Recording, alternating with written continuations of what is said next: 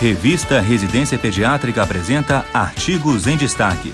Toda semana, um artigo publicado no periódico científico da Sociedade Brasileira de Pediatria será tema do nosso programa.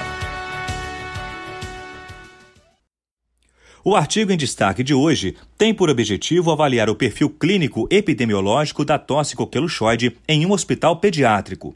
Foram estudados uma série de casos composta por todos os pacientes com tosse coqueluchoide de uma unidade hospitalar pediátrica, no período de maio de 2011 até agosto de 2012.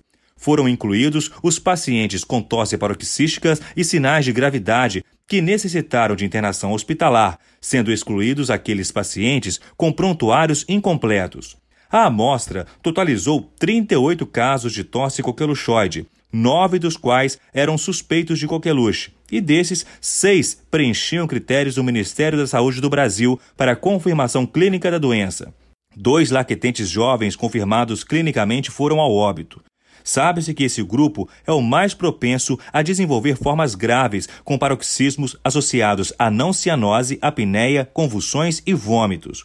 Os autores concluem que a definição de um caso suspeito de coqueluche seguida de confirmação clínica favorece a instituição precoce de tratamento adequado, evitando desfechos desfavoráveis.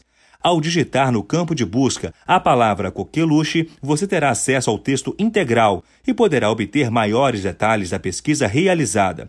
Vale a pena conferir. Acesse o site da revista Residência Pediátrica www.residenciapediatrica.com.br. Boa leitura! Você ouviu mais um episódio da série Artigos em Destaque.